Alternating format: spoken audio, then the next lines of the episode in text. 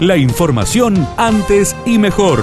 Titulares en AM930 FM93.3. Radio Villa María. Antes y mejor.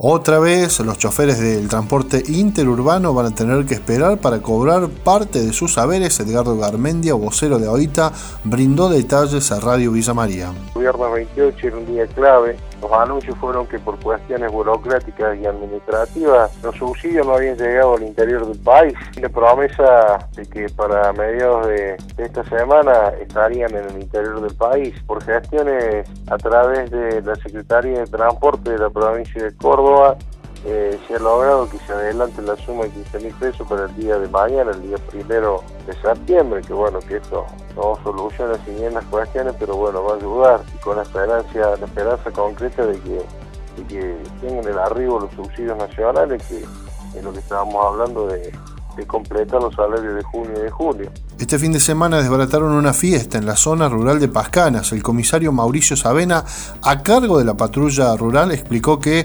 demoraron a 38 personas. Entre 9 y 11 vehículos y un total de 38 personas, de las cuales 34 eran mayores y 4 menores. Se procede el secuestro de varias conservadoras y bebidas alcohólicas que se encontraban en el lugar y eh, se solicitó directiva a la Fiscalía Interviniente de Belville, quien la misma manifiesta e imparte la directiva de que se realicen las multas correspondientes. Eh, se procedió a las 38 personas realizarle la multa.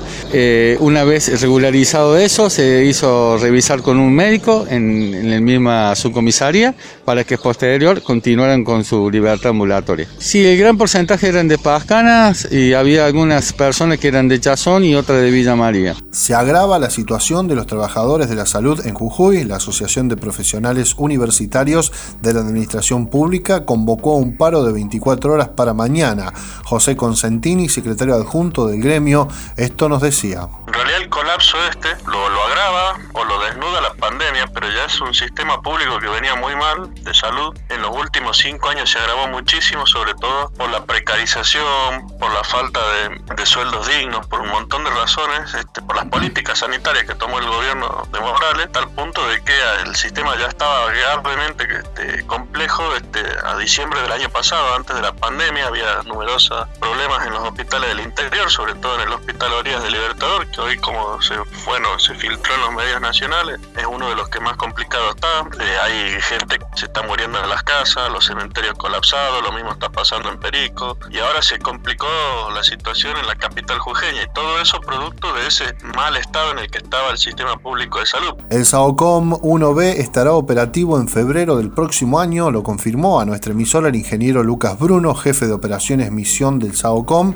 de la Comisión Nacional de Actividades Espaciales. En principio la tarea que viene a continuación es ponerlo a punto antes de ponerlo a trabajar. Tenemos que acomodar el satélite a la altura óptima para su funcionamiento, eh, verificar que todos los sistemas estén funcionando correctamente y recién ahí empezamos a calibrar el instrumento que es un sensor de radar y todo eso va a estar haciéndose en los próximos meses, estimando que esté operativo en febrero más o menos del 2021. A partir de febrero se empiezan a hacer las capturas de imágenes que ya se pueden entregar a los usuarios. Desde ahora, desde las próximas semanas hasta febrero, vamos a estar haciendo capturas de imágenes, pero las que va vamos usando para ajustar el sistema. Tuvo que desarrollarla acá porque nadie comparte o nadie regala este tipo mm. de tecnologías. Para poner satélites en órbita hay que tener lanzadores.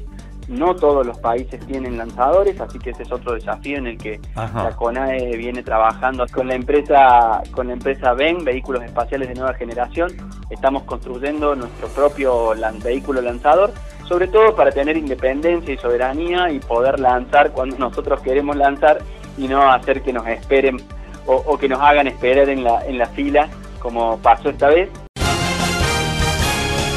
La información de Villa María y la región. AM930, FM93.3. Radio Villa María. Antes y mejor.